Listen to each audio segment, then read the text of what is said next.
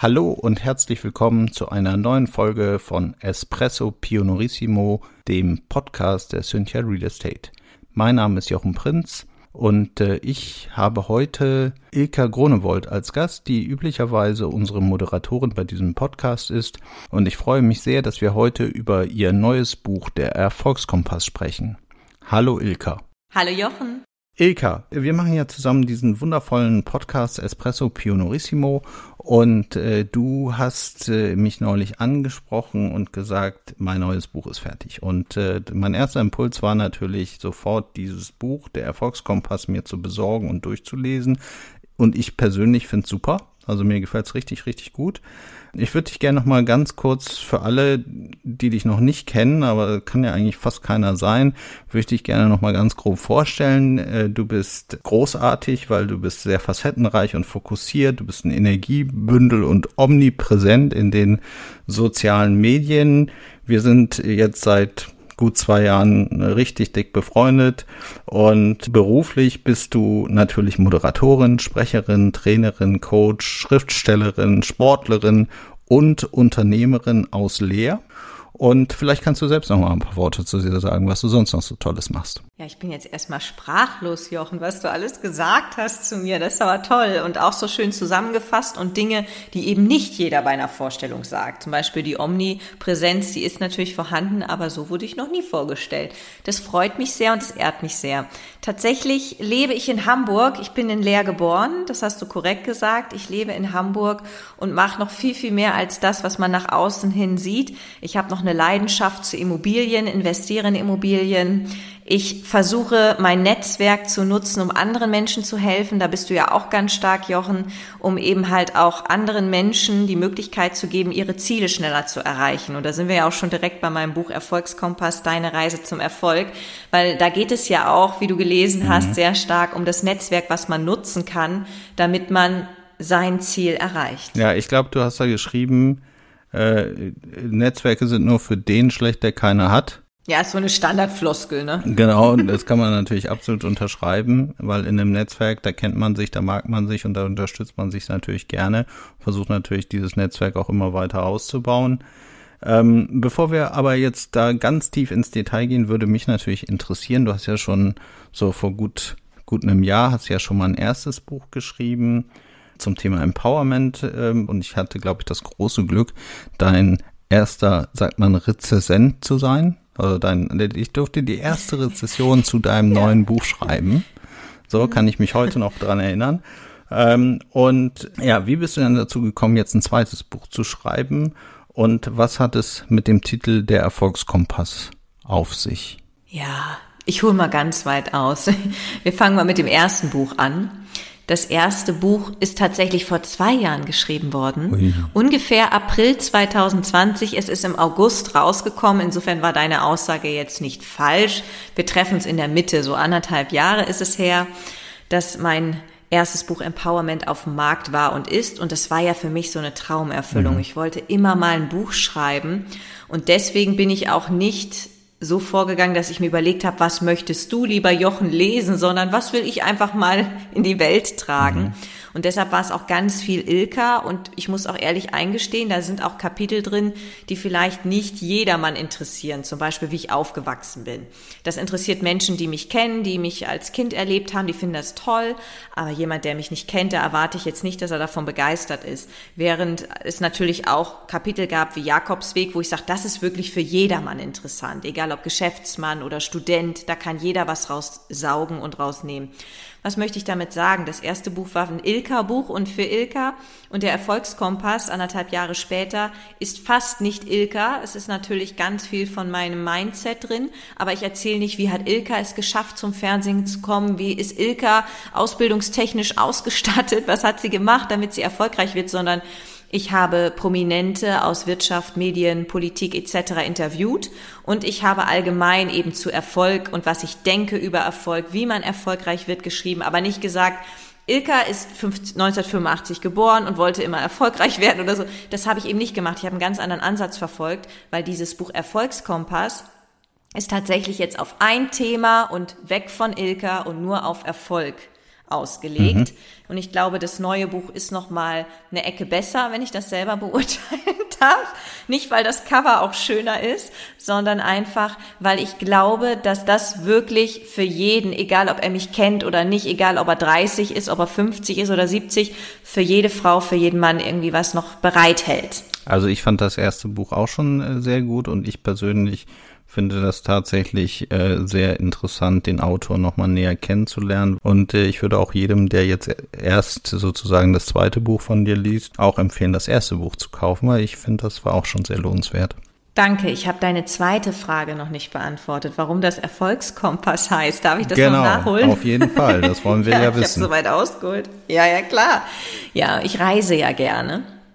Und ich habe mir überlegt, dass Reisen und auch Erfolg ganz eng zusammenhängen, mhm. weil Reisen bildet.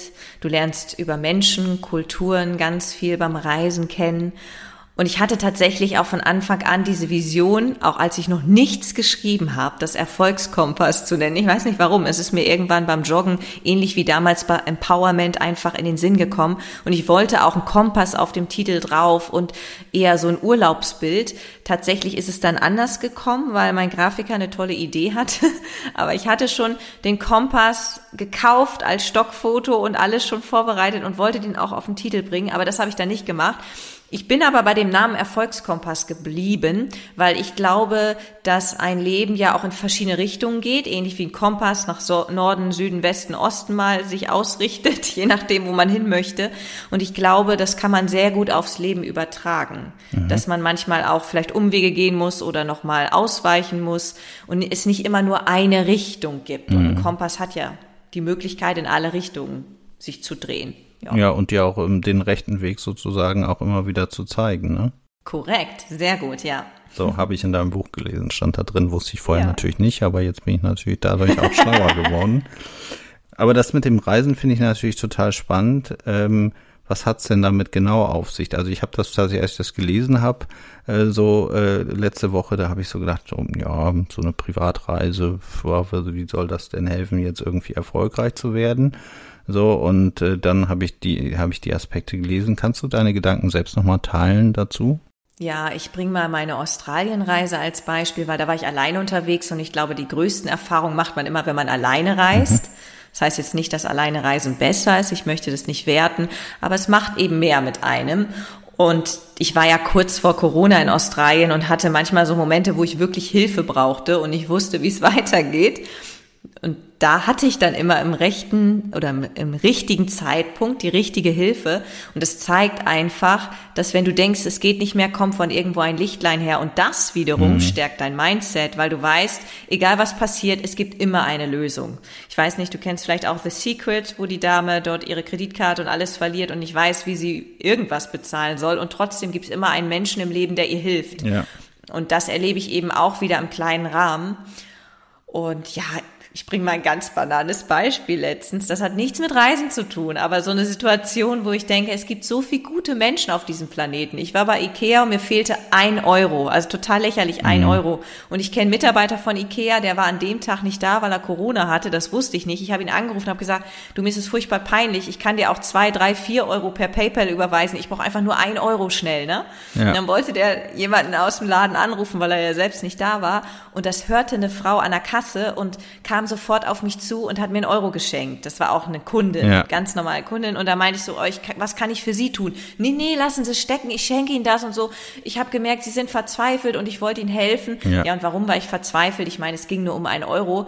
Aber wenn ich jetzt zu Ikea in Hamburg will, gehen immer zwei Stunden bei drauf. Mit Anreise vor Ort, ja. dann durch, die, durch den Laden rennen, wieder nach Hause. Und dann dachte ich, boah, wegen ein Euro musst du wieder zwei Stunden investieren, um da irgendwie dein Regal zu kaufen. Und das war so die Rettung in letzter Not und einfach nur, weil jemand gemerkt hat, man kann was Gutes tun und dann was Gutes getan hat. Und sowas habe ich halt im großen Rahmen, das war jetzt ja nur ein ganz kleines Beispiel, im mhm. großen Rahmen schon oft im Leben gespürt und immer auf Reisen.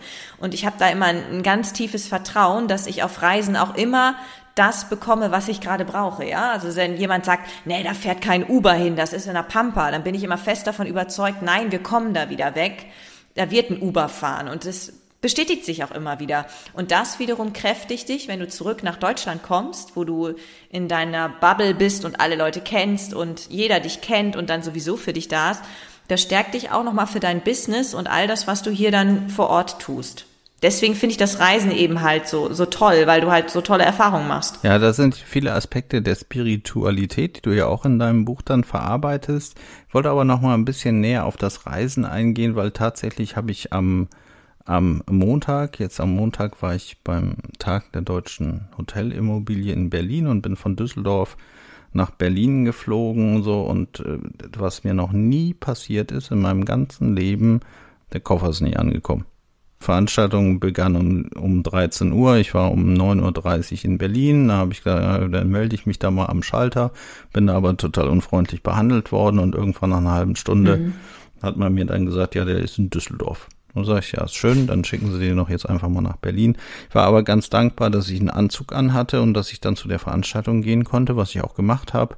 Bin dann bis abends um sieben geblieben und habe mir dann, weil mein Koffer noch nicht wiedergefunden werden konnte, dann einfach ähm, in einen Herrenmodenladen gegangen und habe mich dann mal eben kurz komplett neu eingekleidet, um für den nächsten Tag dann auch noch ein paar Klamotten zu haben. Und habe mich auch nicht aufgeregt die ganze Zeit, weil ich gedacht habe, naja, vielleicht ist einfach die Chance, den Kleiderschrank zu Hause ein bisschen äh, aufzu, aufzurüsten mit einem neuen schönen Gewand und habe so ein Power Shopping quasi bei meinem Lieblingsmodeladen gemacht. Aber tatsächlich ist das so ein bisschen das Beispiel, was du auch in deinem Buch beschrieben hast. Du lernst halt flexibel zu werden. Ne? Auf einer Reise weißt du halt nie, was so genau passiert. So, und dann kommt dein Koffer nicht an und dann musst du umdenken. Du hast eigentlich damit geplant, dass dein Koffer ankommt, dass du dann ins Hotel gehen kannst. Bin dann auch ins Hotel gefahren, ins NH Collection, in dem Hotel, wo ich eigentlich immer bin, wenn ich in Berlin bin. So, aber in Berlin gibt's zwei NH Collections und diesmal wurde das andere gebucht. Das heißt, ich stand da am, an der Rezeption, habe gesagt, hallo, mein Name ist Jochen Brenz, ich habe hier ein Zimmer. Und äh, dann wirst du angeguckt und das ist ja das Schlimmste, was dir dann passieren kann. Wir haben keine Reservierung vorliegen. so, ja, und dann, dann. habe ich, hab ich nur so gedacht, hm, passt zum Tag und bin dann tatsächlich, habe dann die, äh, die Reservierung rausgesucht, war dann halt das andere NH Collection zwei Kilometer weiter bin ich halt dann dahin gefahren. So, und ich bin gerade noch rechtzeitig zu der Veranstaltung um 13 Uhr eingelaufen. So, aber tatsächlich diese Flexibilität, das hast du halt nur auf Reisen, dass ein Reisemittel nicht kommt, dass eine S-Bahn nicht fährt, dass äh, alle Taxen weg sind, äh, das kannst du halt nicht so richtig vorbestimmen. So und äh, ich glaube einfach diese Flexibilität oder die Ruhe, die man dann lernt mit der Zeit, weil halt nicht immer alles perfekt ist, du aber dann schnell eine Lösung brauchst oder schnelle Entscheidungen treffen musst, das äh, bringt dich natürlich schon dazu, erfolgreicher dann auch Entscheidungen zu treffen, wenn der Bedarf gar nicht da ist. Ja, ich habe noch einen Tipp für dich, auch wenn es nicht mit Erfolg zu tun hat. Es gibt ja von Apple die sogenannten AirTags. Ja. Ich habe dieses kleine Ding im Koffer und bevor die Maschine abhebt, gucke ich immer, ob der Koffer unter mir ist im, nicht im Kofferraum, du weißt schon, in, in, der, in dem Flugzeug drin mhm. liegt oder drin steht. Und falls das nicht der Fall wäre, würde ich sofort aufschreien in der Maschine. Und es funktioniert einwandfrei. Es ging in Argentinien, in Südafrika, weil jeder hat ein iPhone, immer ist ein iPhone in der Nähe, ja. auch von den Einheimischen. Und dadurch kann dann auch getrackt werden, wo der Koffer ist. Das kann ich dir nur wärmstens empfehlen, um mit einem guten Gewissen und, und mit der Ruhe, der inneren Ruhe abzuheben. Gerade bei Langstreckenflügen, stell dir mal vor, du fliegst in die Karibik und der Koffer ist nicht da. Ich meine, da gibt's auch eine Lösung, das haben wir gerade eben gehört von dir, dann ist Shopping angesagt. Aber es ist natürlich erstmal ein Aufwand. Ja, es ist halt ein Aufwand und du musst halt in der Ruhe und in der Kraft bleiben so. Und äh, tatsächlich habe ich habe ich mich nicht aufgeregt und es ist mir auch zum ersten Mal passiert. Aber danke für den Tipp. Ich werde mal darüber nachdenken, ob ich das machen werde. Aber Bisher habe ich immer Glück gehabt, diesmal war es eine kleine Katastrophe. Heute ist der Koffer mit der Post wieder hier angekommen. Ne? Also jetzt irgendwie fünf Tage später ist der Koffer jetzt wieder bei mir zu Hause. Äh, es ist auch nicht mehr irgendwie gefühlt alles drin, was ich da reingelegt hatte. Ähm, oh. Also da fehlen irgendwelche Teile drin, aber ja, muss ich mir nachher mal genauer angucken. Hatte ich jetzt noch keine Gelegenheit reinzugucken, aber ist halt so, ne? Ist ja, kann man ja auch nicht ändern, sind ja auch letzten Endes nur materielle Dinge und keine, ich hatte keine Goldbahn drin. Also insofern Sehr alles. Gut. Nicht so wie sonst. Nicht so wie sonst immer, wo ich unterwegs bin, habe ich mal die Goldbahn ins Handgepäck gelegt. Ja.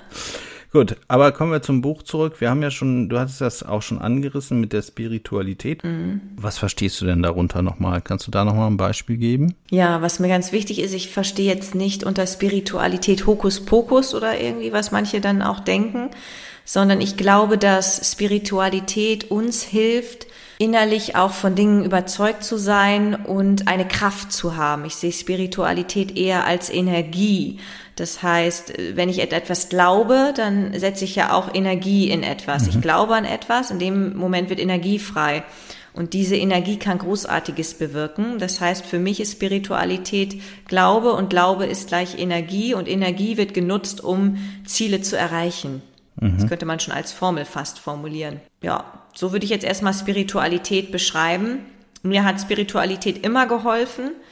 Klar, denken ist wichtig. Manchmal muss man aber auch auf das Bauchgefühl hören.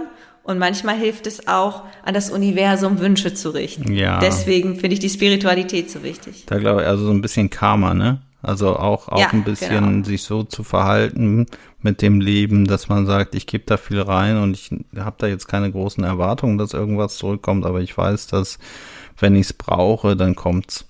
So, also und wenn ich es nicht brauche, dann kommt's auch nicht, aber dann brauchst ja auch nicht. Also du meinst diese Spiritualität, ne? Also gut zu sein genau, mit sich richtig. und der Umwelt, um dann äh, sozusagen so eine Art Konto, Guthabenkonto anzusammeln, aber nicht in der Erwartung, sofort da irgendwie eine Rückzahlung zu kriegen, sondern irgend, wenn du es brauchst, ne? Eine Versicherung ja, halt, ne? Richtig. Und gleichzeitig hilft Spiritualität auch eine Erklärung für sich selbst zu finden. Ich finde, gerade so als junger Mensch hatte ich dann oft Zweifel, warum passiert das und warum passiert mir das, so vor 10 oder 15 Jahren. Und mir hat Spiritualität eben geholfen zu sagen, alles im Leben hat seinen Sinn. Mhm. Sich selbst auch so ein bisschen eine Erklärung zu geben, die vielleicht im ersten Moment mit der reinen Logik nicht nachvollziehbar ist. Ja, und sich, glaube ich, auch so mal so ein Stück weit einzulassen auf die Dinge, selbst wenn man sich vielleicht fragen würde, warum tue ich das jetzt eigentlich? Diese Frage vielleicht einfach mhm. mal nicht zu stellen, sondern einfach zu machen. Und, ja, und unser Motto weiß der Jochen, einfach machen. Ja, einfach machen, einfach loslegen, Gas geben, so äh, sich vom Impuls leiten zu lassen. Und hinterher hatte ich schon relativ häufig, dass sich dann erschlossen hat, warum. Mhm, genau. So, also wenn halt diese entsprechende spirituelle Offenheit dann auch da ist, dann kommt das. Jetzt hast du ja wirklich interessante Menschen bei dir im Interview gehabt, unter anderem Otto mhm. Walkes oder Marcel Reif und auch ganz äh, wichtige und bekannte Sportler. Und jetzt ist es ja für mich gefühlt immer so, dass die Autoren von Büchern auch so ein bisschen eigene Themen verarbeiten mit dem Schreiben des Buches. Also du schreibst ja nicht nur ein Buch für Dritte, sondern du schreibst ja auch immer ein bisschen das Buch für dich selbst. Ähm, was hat das denn mit dir und mit, dein, mit den Beziehungen zu den Menschen gemacht, die du da interviewt hast? Ja, ich fange mal an mit der Beziehung zu mir oder was es mit mir gemacht hat. Ich hatte zufälligerweise zwei, drei Wochen vor dem ersten Kapitel, bevor ich überhaupt das erste Kapitel geschrieben habe, ein Interview gegeben, wo wir schon mal so ein bisschen das Buch angeteasert haben, obwohl bisher nur das Cover stand und noch gar nicht mit Leben gefüllt war. Und da ging es auch darum, um eine Person, die ähnlich wie ich auch Ziele verfolgt, die realistisch sind, die man aber nicht mal eben hinkriegen kann, einfach mit einer Bewerbung, sondern wo Netzwerk, wo ganz viele Faktoren, du musst zum richtigen Zeitpunkt am richtigen Ort sein, du brauchst das richtige Netzwerk, da muss gerade jemand gehen, dass du die Nische besetzen kannst, also wo ganz viele Faktoren eine Rolle spielen. Und die hat mir nochmal deutlich gemacht, dass du ja auf der einen Seite loslassen musst, du darfst nicht verkrampft sein auf mhm. dieses Ziel, aber auf der anderen Seite darfst du auch nicht dieses Ziel so Larifari-mäßig betrachten, so nach dem Motto, ja, da gucke ich halt, wann es kommt. Mhm. Und das ist echt schwer, so einen Mittelweg zu finden, wenn man ehrgeizig mhm. ist, dass das nicht in der Verbissenheit ausartet, aber auch nicht in Vergessenheit. Ich habe da heute noch ein schönes Interview zugegeben da wurde ich gefragt, so was ist denn das Problem, dass Leute nicht erfolgreich werden? Wo ist denn das, warum schaffen die das nicht? Und ich glaube, dass ein Riesenfaktor ist, dass man häufig in diesem Alltagsflow zu wenig Zeit für seine Ziele investiert. Mhm. Und damit meine ich nicht, dass man sich zwei Stunden hinsetzen muss und was aufschreiben muss und gucken muss, sondern man kann ja auch gedanklich sich mit Zielen beschäftigen, während man zum Beispiel jetzt Auto fährt oder während man Fußball guckt, dass man parallel sich nochmal überlegt, was war denn eigentlich meine Vision? Und dann das vielleicht nochmal auf dem Zettel irgendwann schreibt und sich hinhängt. Die ganzen Tipps gebe ich ja auch in meinem Buch, was man dann machen kann, wenn man das Ziel erstmal hat. Nur ich habe das Gefühl, wenn es bei Menschen rund läuft, das heißt, wir haben alle unseren Alltagsflow, wir sind nicht darauf angewiesen, dass wir das Ziel erreichen. Es wäre nur nice to have. Ja, also weil wir alle genug Geld verdienen. Ich nehme jetzt mal eine, eine Situation, die bei vielen eben gegeben ist. Sie können ihre Miete bezahlen, sie können Essen kaufen, alles, haben noch ein Ziel, aber dadurch, dass im Moment alles in so einer sicheren Blase ist und alles funktioniert, vergisst man so ein bisschen, dass man noch Ziele und Träume hat. Mhm. Und da kommen wir jetzt zu deiner Frage nochmal. Das ist mir nochmal deutlich geworden, als ich vor drei, vier Wochen dieses Interview gegeben habe, wie wichtig das ist, trotzdem loszulassen, nicht verkrampft zu sein, aber auch nicht das Ziel ständig zu verdrängen, weil du ja immer so viel zu tun hast. So nach dem Motto, ich habe ja genug zu tun, wann soll ich mich denn da noch mit beschäftigen? Nee, mhm. ist immer ganz wichtig, dass man das nicht vergisst und immer wieder am Ball bleibt. Und wenn man sich nur die Wochenenden dafür freischaufelt, zu sagen, ich muss mehr an mein Ziel arbeiten, was kann ich dafür tun, was fehlt mir dafür? So, und dann kommen wir zu den Prominenten, das hattest du ja auch gefragt, was mir das auch gegeben hat. Mir hat es nochmal gezeigt, und das war mir vorher nicht so bewusst, es gibt viele Bereiche, da denkst du, dass Menschen ihre Ziele erreicht haben, weil sie Talent haben, weil sie Träume haben. Und am Ende merkst du, nein, die haben auch knallhart dafür gearbeitet. Mhm, ja. Ein bestes Beispiel sind die Musical-Darsteller. Ich habe die Elisabeth Hübert interviewt, die hat die Mary Poppins gespielt, die hat Wunder von Bären, die ganzen Hauptrollen in der Erstaufführung in Deutschland bekommen. Ja. Und das wirkt immer mit so einer Leichtigkeit, klar, das ist ihr Job auf der Bühne. Es wirkt immer so, als wenn sie ein großes Talent hat, was Gott ihr gegeben hat und dann das in der Ausbildung gefestigt hat und dann auf der Bühne steht. Nee, wenn du hörst und liest, was sie schreibt und sagt, dann war sie einfach die, die härter an sich gearbeitet hat, die kritischer sich selbst gegenüber war. Und wenn jemand einen Ironman auf Hawaii finisht wie Max Longree und dann auch noch gewinnt, ja, ja dann bedeutet das nicht, dass er so viel Talent in die Wiege gelegt bekommen hat oder tolle, schnelle Beine hat, sondern es bedeutet, dass er einfach auch manchmal härter oder anders trainiert hat als seine Mitbewerber. Und das ist so das, was mir vorher nicht so bewusst war, was ich da auch nochmal verarbeitet habe, dass man manchmal denkt, man gibt viel, mhm aber es ist eigentlich gar nicht das, was das dafür braucht, weißt du? Ja. Du denkst, du tust viel dafür und dann realisierst du, nein, du hast nicht genug dafür getan. Ja, wenn du den zweiten Platz so, ne? So mit, mit, mit, ja, mit, mit zehn Sekunden Abstand zum Wenn's ersten. Sport, ja. Ja, so, dann denkst du so, äh, also, aber ist ja auch richtig, ne? Ist ja auch richtig, da selbst reflektiert ja. dann ranzugehen und zu sagen, ja. und nicht zu sagen, ja, Pech, sondern zu sagen, ja, da hätte ich halt dann vielleicht gestern noch und doch noch mal eine extra Runde laufen sollen, um mich noch mal ein bisschen ja. besser aufzuwärmen. So, aber muss natürlich auch nicht hadern, ne? wenn man zehn Sekunden langsamer ist als der erste. Muss er natürlich auch nicht total, muss er natürlich auch nicht total im Erdboden versinken, wenn 10.000 Läufer da teilnehmen. Ja, und dann kommt noch ein zweiter Punkt, der auch ganz wichtig ist, mein Learning von den ganzen, die ich interviewt habe. Die wenigsten sehen den Erfolg als den Erfolg, sondern immer die Zwischenerfolge und die müssen auch gefeiert werden. Das ja. heißt nicht, dass man dann eine große Party schmeißt, sondern dass man selbst auf sich auch stolz ja. ist und sich selber innerlich, jetzt gar nicht so nach außen so, ich bin der King, sondern innerlich sagt, boah, das hast du gut gemacht, sich selbst auf die Schulter klopft. Da sind wir auch wieder so bei dem ganzen Thema am Ende auch New Work, wie wichtig das ist, in der Kultur, in der Arbeitswelt auch andere zu loben, sich selbst zu loben und auf die Dinge, die wir schaffen. Und seien es nur kleine Schritte, sei es nur kleine Schritte, die wir gehen, darauf stolz zu sein, inneren Stolz zu haben und auch andere loben, wenn man bei anderen wahrnimmt, die sind einen Schritt weitergekommen. Also ich kann, kann das nur so bestätigen, habe auch die Erfahrung gemacht, ich frage mich ja auch immer, warum andere Leute erfolgreich sind, so, was sind die was sind so die Muster, ne? Und bei dir im Buch äh, fand ich, kam das auch nochmal ganz stark raus. Die Muster sind immer, immer ähnlich. So von den mhm. ganzen Genau, richtig. Egal welche Branche. Egal ne? welche Branche. Wirklich egal Sport, ob Sportler, Leben, Moderator. Musik. Richtig. Vollkommen mhm. egal. Die Muster sind immer ja. ähnlich und drei Worte kommen da drin immer vor. Und das eine, das erste Wort ist Komfortzone äh, verlassen. Das nächste ist Disziplin mhm. und das dritte ist harte Arbeit. So, und das habe ich auch gehört, als ich mal bei Quo Vadis vor, glaube drei oder vier Jahren, da war der Bensko, der René Bensko. Das war noch bevor der Karstadt gekauft hat, war auf der Bühne. Der ist auch noch relativ jung und der ist dann natürlich auch gefragt worden, wie machen Sie das denn mit dem ganzen Erfolg so? Äh, und dann hat er gesagt, ähm, ehrlich gesagt, durch Disziplin und ganz viel harte Arbeit und ich arbeite auf jedem Weg und wenn ich zwischen Flughafen und Veranstaltungsbin, dann arbeite ich. Ich gönne mir da keine Freizeit, sondern ich arbeite an mir und an meinen Zielen und äh, so äh, konnte ich das so. Und das war so authentisch, dass ich äh, glaube, dass das einfach so ist. Ne? Also der, ja. so, und wenn ich so auf meine, auf meine eigene Erfolgsgeschichte zurückblicke, also ohne mich jetzt groß selbst loben zu wollen hier in der Öffentlichkeit und zu sagen, ich bin der dicke Hecht. Aber wenn ich mal selbst auf mich stolz sein möchte, dann gucke ich auf meine letzten 15, äh, 16 Jahre zurück, was ich halt da entsprechend äh, geschafft habe. Und ähm, dann sage ich, das war mit viel harter Arbeit verbunden und um diesen Stand zu, zu halten, äh, hat das auch bis heute nicht aufgehört sondern die Arbeit ist, hat mhm. sich vielleicht ein bisschen verändert, aber ich kann nicht sagen, dass ich jetzt faul bin, ne? Und so äh, trotzdem, ja, sondern, sondern muss halt trotzdem weitermachen. Es hat halt nur mhm. eine andere Bedeutung, weil inzwischen äh, die Netzwerke da sind, man viel mehr Partner hat, äh, die man fragen kann, wenn es irgendwelche Probleme gibt oder wenn man irgendwas lösen möchte, was man selbst noch nicht gelöst hat. Es gibt halt einfach mehr ja, mehr nette Menschen, die einem dann halt helfen, wenn man das Problem hat, als das vor 15 Jahren vielleicht der Fall gewesen ist. Aber es ist immer noch, es hat immer noch mit Disziplin zu tun und es hat immer noch mit Komfortzone verlassen zu tun und es hat auch immer was mit harter Arbeit zu tun.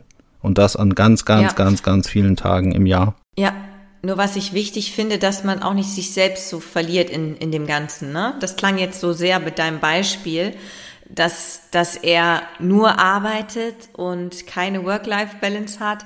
Ich glaube, manchmal ist es wichtig, dass man auch Dinge tut, die jetzt nicht speziell einen zum Ziel bringen oder zum erfolgreichen Menschen machen, die einem wieder Energie geben.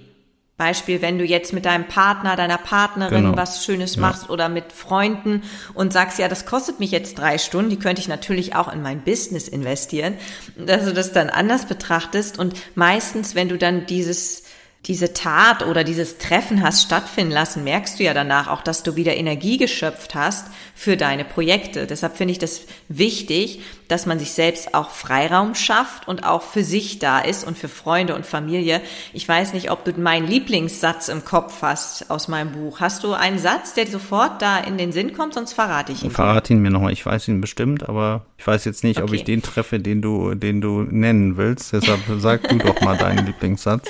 Mein Lieblingssatz, den ich wirklich lebe mit Leidenschaft, ein Nein ist ein Ja zu sich selbst. Ja, das, das stimmt. Das ist mein Lieblingssatz. Ja. Und das habe ich dort auch reingeschrieben. Und deswegen bin ich auch sehr verständnisvoll mit Menschen umgegangen, die zu mir gesagt haben, Ilka, ich kann dir leider nicht helfen mit deinem Buch, ich kann dir leider kein Interview geben. Ja. Und das waren manchmal Menschen, die mir sehr nahe stehen, wo ich dachte, die sind doch bestimmt dabei. So, dann habe ich aber gemerkt, ja, vielleicht haben die gerade sehr viele Projekte, sehr viel um die Ohren ich muss Verständnis haben, dass sie mir Nein sagen. Sie meinen es ja nicht böse. Ja. Und ich bin genauso, wenn ich jetzt merke, dass ich an meine Kapazitätsgrenzen komme, was so Zeit angeht, und ich habe ein sehr gutes Zeitmanagement, dann sage ich lieber mal Nein, obwohl ich theoretisch noch könnte, aber ich möchte mich nicht zu sehr in die Enge so bringen lassen und möchte einfach für mich immer noch Freiraum haben, weißt was ich meine? Und deshalb sage ich mittlerweile ganz oft nein, obwohl ich auf der anderen Seite ein hilfsbereiter Mensch bin, mhm. heute auch wieder Leute gerettet habe, wenn ich das so formulieren darf. Und trotzdem gibt es manche Momente, da sage ich nein und da hätte ich früher immer ja gesagt, weil ich gelernt habe, es ist so wichtig und es tut unfassbar gut für sich selbst, wenn man es getan hat im Nachgang. Ja. Äh, also ich verstehe, was du meinst, weil ich diese Aspekte natürlich bei mir auch einfließen lasse, aber auch das auch erst über die letzten Jahre lernen musste und auch das hat wieder was mit Disziplin zu tun, denn es ist ja das Thema Self-Care. Also du darfst ja nicht nur mhm. auf die anderen gucken und auf dein Netzwerk und dass die vorankommen, sondern du musst natürlich auch selbst gucken, dass du in der Kraft bleibst. So und ich habe ja meine meine aktiven Auszeiten. Ich gehe ja, habe ich ja schon tausendmal, glaube ich, im Podcast jetzt erzählt, ich gehe ja wahnsinnig gern in die Sauna, weil dann das Handy aus ist, ich nicht erreichbar bin und vier Stunden mhm. sozusagen out of order bin, sozusagen für jeden. Und das ist meine Zeit, in der lese ich dann irgendwas, worauf ich richtig Bock habe oder ich gucke einfach nur über den See und finde das richtig toll oder entspann was oder schreibe ein Kärtchen an irgendeinen Menschen, der mir gerade im Sinn ist. Ähm, also mach halt die Sachen, die, das ist so meine Zeit so und das versuche ich jede Woche einzuplanen und das ist die Disziplin tatsächlich, das hart in den Kalender einzutragen und dann auch einzuhalten. So, jetzt habe ich schon die letzten Wochen das ein paar Mal fallen lassen und jedes Mal, wenn ich das absagen muss, dann also weil ich jetzt zum Beispiel in Berlin gewesen bin, zwei Tage, ne, dann äh, das äh, Dienstagnachmittag ist so immer mein mein, mein heiliger Tag so und das ist echt schwer da reinzukommen, weil da halt immer die, diese Blocks drin liegen so und äh, jetzt muss mhm. ich mal wieder einen machen demnächst, so damit, damit das wieder so ein bisschen in diese Routine reinkommt. Ja, das ist wichtig, gerade jetzt in diesen Zeiten. Das ist wichtig, mhm. das ist wichtig. Also wenn du viel, viel um die Ohren hast, lieber Hörer, liebe Hörerin, dann äh, plane Freizeit ein. Freizeit oder ja, Themen für dich. Wichtig. Selbst wenn das so ist und Ilka, du wirst das auch bestätigen können, Arbeit ist ja für dich auch keine Last. Ne? So, also ich treffe nee, da. Arbeit ist meine Leidenschaft. Äh, meine tatsächlich auch und ich habe halt auch viele, viele Freunde, mit denen ich zusammen arbeite. Ich glaube, weiß ich nicht, 80 Prozent meines Freundeskreises, äh, mit denen arbeite ich auch in irgendeiner Form irgendwo zusammen. So, also und wenn sie nur Impulsgeber sind, aber und auch manchmal mehr und manchmal wieder weniger und das nimmt wieder zu oder ab und manchmal jahrelang auch nicht und dann sind sie wieder da. Das ist und das macht ja immer Spaß. Also, also das, das mhm. wird nicht, nicht so richtig zur Last, aber einfach die Vielfalt der Themen und dieses viele Umswitchen wieder in den Themen, das ist schon anstrengend, aber jedes Thema an sich und für sich gesehen ist immer super. Ja, das stimmt. So, aber jetzt ähm, lass uns noch mal über den Erfolgskompass reden. Ähm, ich hätte noch mal abschließend oder vielleicht noch mal eine Vorbemerkung. Ich habe daraus gelesen, eigentlich kann ja jeder erfolgreich sein. Ne? Du brauchst ein Ziel, so, und du beschreibst ja auch die unterschiedlichen Erfolgsarten, dafür würde ich jetzt gar nicht, gar nicht näher darauf eingehen. Das kann man ja sich dann angucken, wenn man dein Buch gekauft hat und das mal gelesen hat. Das beschreibst du ja, was ist alles für Erfolg. Da gibt's ja nicht nur den Totalerfolg, also hast du ein Ziel vorgenommen und erreichst das zu 100 Prozent und dann hast du den Totalerfolg, sondern da gibt's ja natürlich auch noch ein paar andere Erfolgsvarianten. Ähm, aber jetzt hast du eben äh, einen Großteil von deinem gesetzten Ziel erreicht. Welche drei Aspekte sollten unsere HörerInnen als erstes angehen, um erfolgreich zu sein?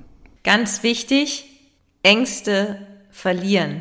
Keine Angst haben vor dem Scheitern. Ich glaube, das ist das Wichtigste, dass man nicht diese Blockaden bildet. Mhm. Man darf keine Angst haben. Das ist Credo Nummer eins.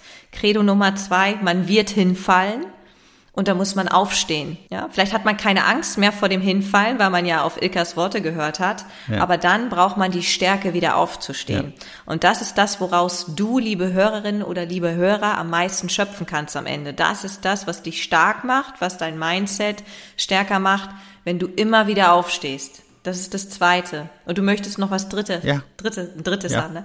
Ganz wichtig, wenn du dann dein Ziel erreicht haben solltest, dann fällt man häufig in ein Loch weil das Ziel ist erreicht. Was mhm. ist dann? Ja, gerade beim Sport ist das immer wieder der Fall. Deswegen finde ich es wichtig, dass man sich, wenn man das Ziel erreicht hat, schon mal wieder mit einem neuen Ziel beschäftigt. Und ich finde es auch wichtig, dass das Ziel nicht bedeutet, es muss besser sein oder höher, schneller, weiter. Es kann ja auch ein kleines Ziel sein. Beispielsweise, wenn du sagst, so mein Ziel ist jetzt, den Ironman zu finishen, du hast es geschafft, dass dein nächstes Ziel ist, ein Kind in die Welt zu setzen oder eine Familie zu gründen. Man muss ja nicht immer in einem Bereich sich Ziele setzen. Das kann ja in ganz anderen Bereichen sein. Und ich finde, man kann auch in ganz vielen Bereichen aufgehen. Man kann privat aufgehen, in der Familie, man kann darin aufgehen, wenn man sich ein mhm. Tier, ein Haustier anschafft und sagt, mein Ziel ist, dass man dem Tier ein tolles Leben zu bescheren. Man kann darin aufgehen, wenn man beruflich Karriere macht. Erfolg ist für mich in jederlei Hinsicht so ganzheitlich. Man kann überall erfolgreich sein, im privaten, im geschäftlichen. Ja, das sind so diese Dinge, die ich auf jeden Fall den Zuhörerinnen und Zuhörern mit auf den Weg geben möchte hier im Espresso Pionorissimo Podcast. Ja, ein wunderbarer, sensationeller Podcast, der mir tatsächlich auch sehr viel Freude bereitet und auch, dass wir den jetzt schon seit über einem Jahr zusammen machen.